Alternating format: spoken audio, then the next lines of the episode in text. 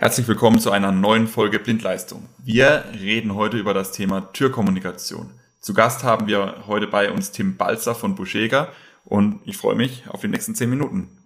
Los geht's!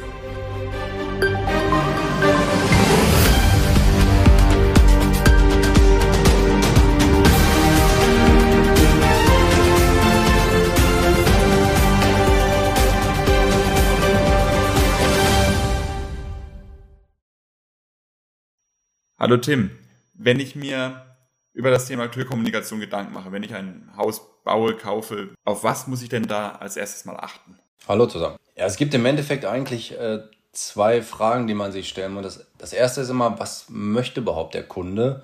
Also möchte er eine Audiolösung haben, eine Videolösung? Will er vielleicht auch per App zugreifen, also von mobilen Geräten wie Handys oder Tablets? Und möchte er vielleicht auch aus der Ferne darauf zugreifen. Und das Zweite ist natürlich, dass ich als Elektriker beachten muss, was für ein Kabel lege ich denn? Also Zweidraht, IP, da gibt es ja verschiedenste Lösungen mittlerweile am Markt und da muss ich neben dem Hersteller natürlich auch auf ja, gewisse Systemumgebungen achten. Und wenn ich das soweit habe, dann weiß ich auf jeden Fall, in welche Richtung da die Planung gehen muss. Okay, das heißt, äh, ich als Anwender, wenn ich ähm, mir sicher bin, okay, ich möchte jetzt zum Beispiel ein, eine Videoübertragung haben von, äh, von meiner Eingangstür zu mir in die Wohnung, dann hat das auch direkt Auswirkungen auf meine Installation. Ähm, du sagtest jetzt gerade IP-basiert oder Zweidraht. Was ist denn da der Vor- oder Nachteil, beziehungsweise was ändert sich denn dann in der Installation?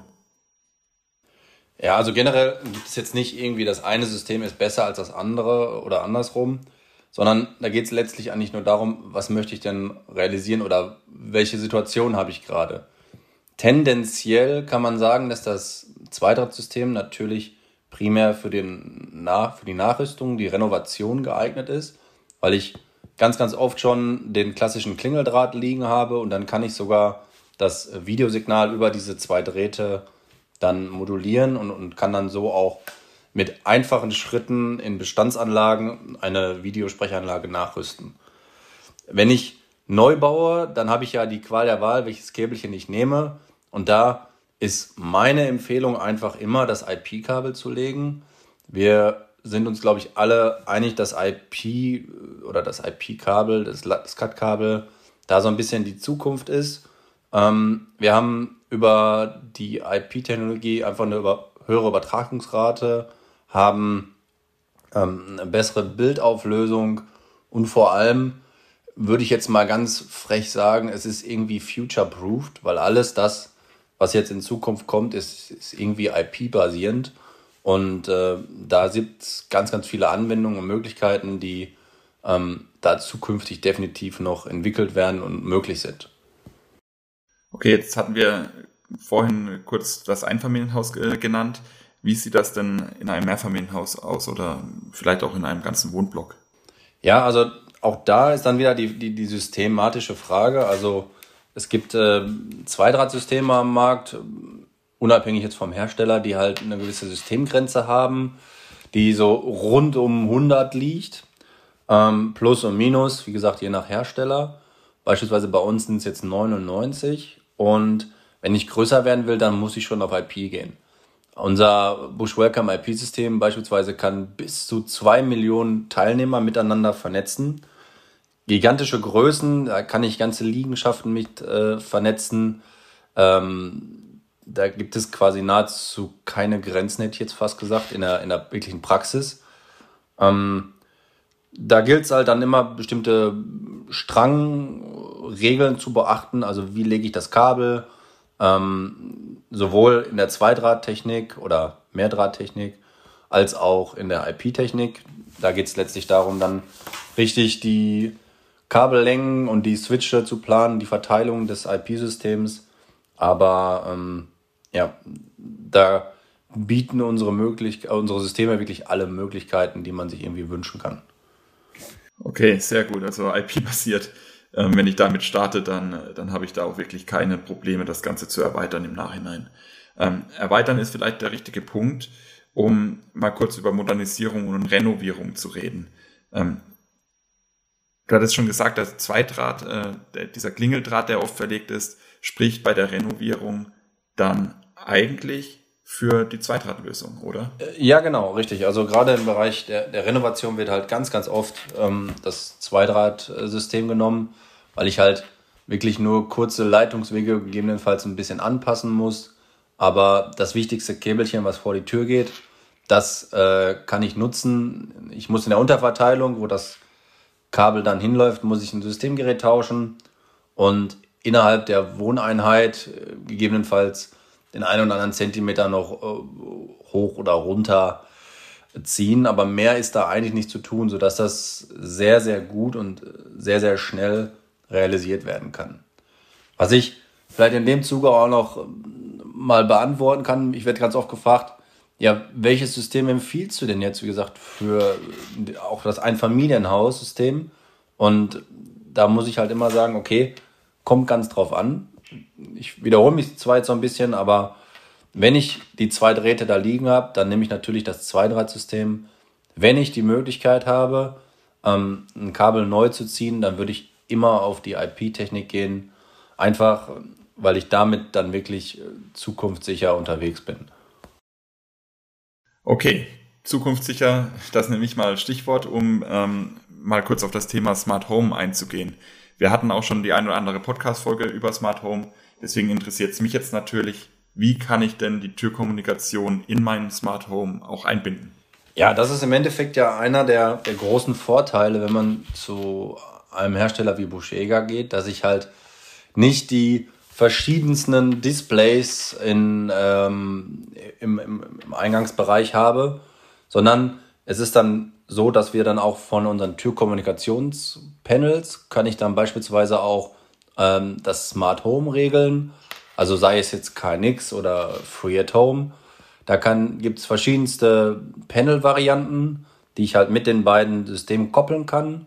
Das heißt, man muss sich das wirklich so vorstellen. Auf der einen Seite kommt das Käbelchen von der Türkommunikation, auf der anderen Seite kommt das Käbelchen von dem Bussystem und dann kann ich darüber dann beide Systeme miteinander koppeln einerseits natürlich die zentrale Bedienstelle des Displays nutzen und ich kann aber auch kleine Interaktionen beispielsweise programmieren. Das heißt, wenn jemand im Bereich der Türkommunikation das äh, Licht, äh, den, den, die Lichttaste betätigt und es draußen dunkel ist, dann würde beispielsweise das Flurlicht automatisch angehen.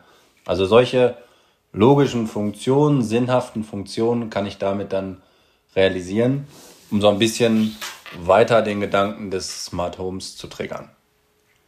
Okay, das, was du jetzt gerade am Ende gesagt hast, spielt ja einen riesen oder spielt, zahlt ein in die Sicherheit, ähm, die ich damit auch gewährleisten kann. Aber wie sicher ist denn so eine IP-basierte Türkommunikationsanlage denn wirklich? Habe ich da nicht die Gefahr, dass jemand die gegebenenfalls auch einfach hacken kann? Ja, also dieses Thema der, der Sicherheit, das verfolgt uns ja eigentlich bei all unseren Themen. Das heißt, also nicht nur beim IP-System, sondern auch beim Zweidrahtsystem müssen wir die, ja, die Sicherheit absolut hochhalten. Dementsprechend haben wir bei beiden Systemen einen äh, getrennten Systemaufbau. Das heißt, es gibt einen äußeren Bereich und einen inneren Bereich. Ähm, in dem einen System heißt es Außenbus und Innenbus. Bei dem anderen System ist es mehr das technische Netzwerk und das Heimnetzwerk, was wir voneinander trennen. Und damit gewährleisten wir, dass wir eine absolute Sicherheit haben ähm, bezogen auf den Systemaufbau. Generell finde ich, wenn wir jetzt bei dem Thema Sicherheit gerade sind, äh, ist eine Türkommunikationsanlage mit App-Anbindung auch ein riesen Sicherheitsfeature für mich persönlich, wenn ich ehrlich bin.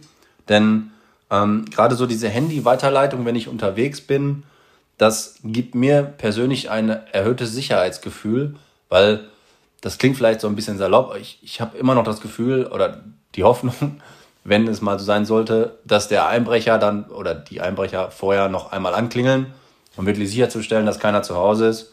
Und so habe ich dann die Nachricht auf meinem Handy und habe ähm, ja dadurch dann die Sicherheit, dass ich zumindest weiß, äh, was zu Hause jederzeit los ist. Also das gibt mir persönlich immer ein sehr, sehr gutes Gefühl. und ähm, kann ich auch nur empfehlen, gerade auch wenn man im Urlaub ist oder sonstiges, die Weiterleitung funktioniert ja äh, deutschlandübergreifend, weltweit quasi. Dafür brauche ich lediglich eine 3G-Verbindung, um zumindest ein bisschen stabiles Systembild und, und Video zu bekommen. Und äh, das haben wir mittlerweile ja recht gut ausgebaut überall. Okay, das heißt, die, ähm, die digitalen Lösungen sind da auf jeden Fall gerade auf der Überholspur. Hat denn dann der normale Schlüssel ausgedient? Brauche ich den dann überhaupt noch oder kann ich nicht alles irgendwie dann digital lösen?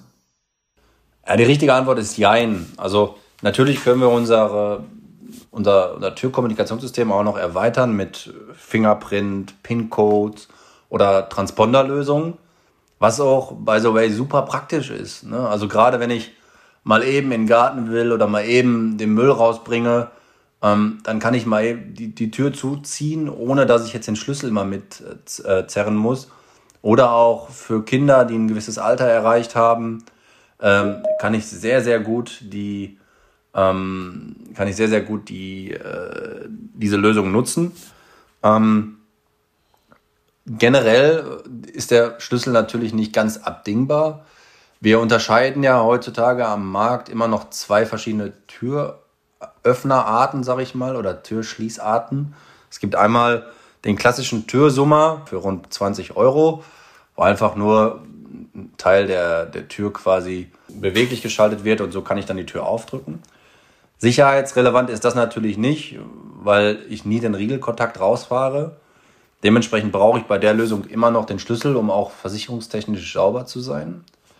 Was es ja mittlerweile auch mehr gibt, sind diese Türen, wo der Türriegelkontakt richtig äh, elektronisch und oder manuell rausfährt. Ist dann sofort eine andere Preisliga. Ähm, da reden wir dann irgendwie über zweieinhalbtausend und aufwärts. Ähm, aber da könnte ich theoretisch den, den Schlüssel komplett loslösen. Also ich kann dann digital immer aufschalten. Sodass ich jetzt, um, um zusammenzufassen auf deine Frage, ähm, antworten kann, Jein. Jein ist die tollste Antwort, die man geben kann in, in der Hinsicht. Also es kommt ganz auf die Situation an, was ist vor Ort zu sehen. Ähm, ein Schlüssel am Ende immer noch manuell zu haben, denke ich, ist nicht verkehrt. Tim, schon mal vielen Dank, dass du dir die Zeit genommen hast, um mit uns über das Thema der Türkommunikation zu reden. Wir verlinken natürlich in den Folgenotizen wieder weitere Informationen. Zum einen dieses Mal eine Broschüre von Elektro Plus, wo genau das Thema abgearbeitet wird mit Zweitrahttechnik und IP-basierter Türkommunikation. Zum anderen natürlich die Webseite von Buschega, wo man sich dann nochmal genauer die Produktdetails anschauen kann. Danke, Tim. Hat wirklich Spaß gemacht. Sehr gerne. Und dann freue ich mich, wenn alle wieder einschalten, wenn es das nächste Mal wieder heißt Blindleistung, der Elektriker-Podcast.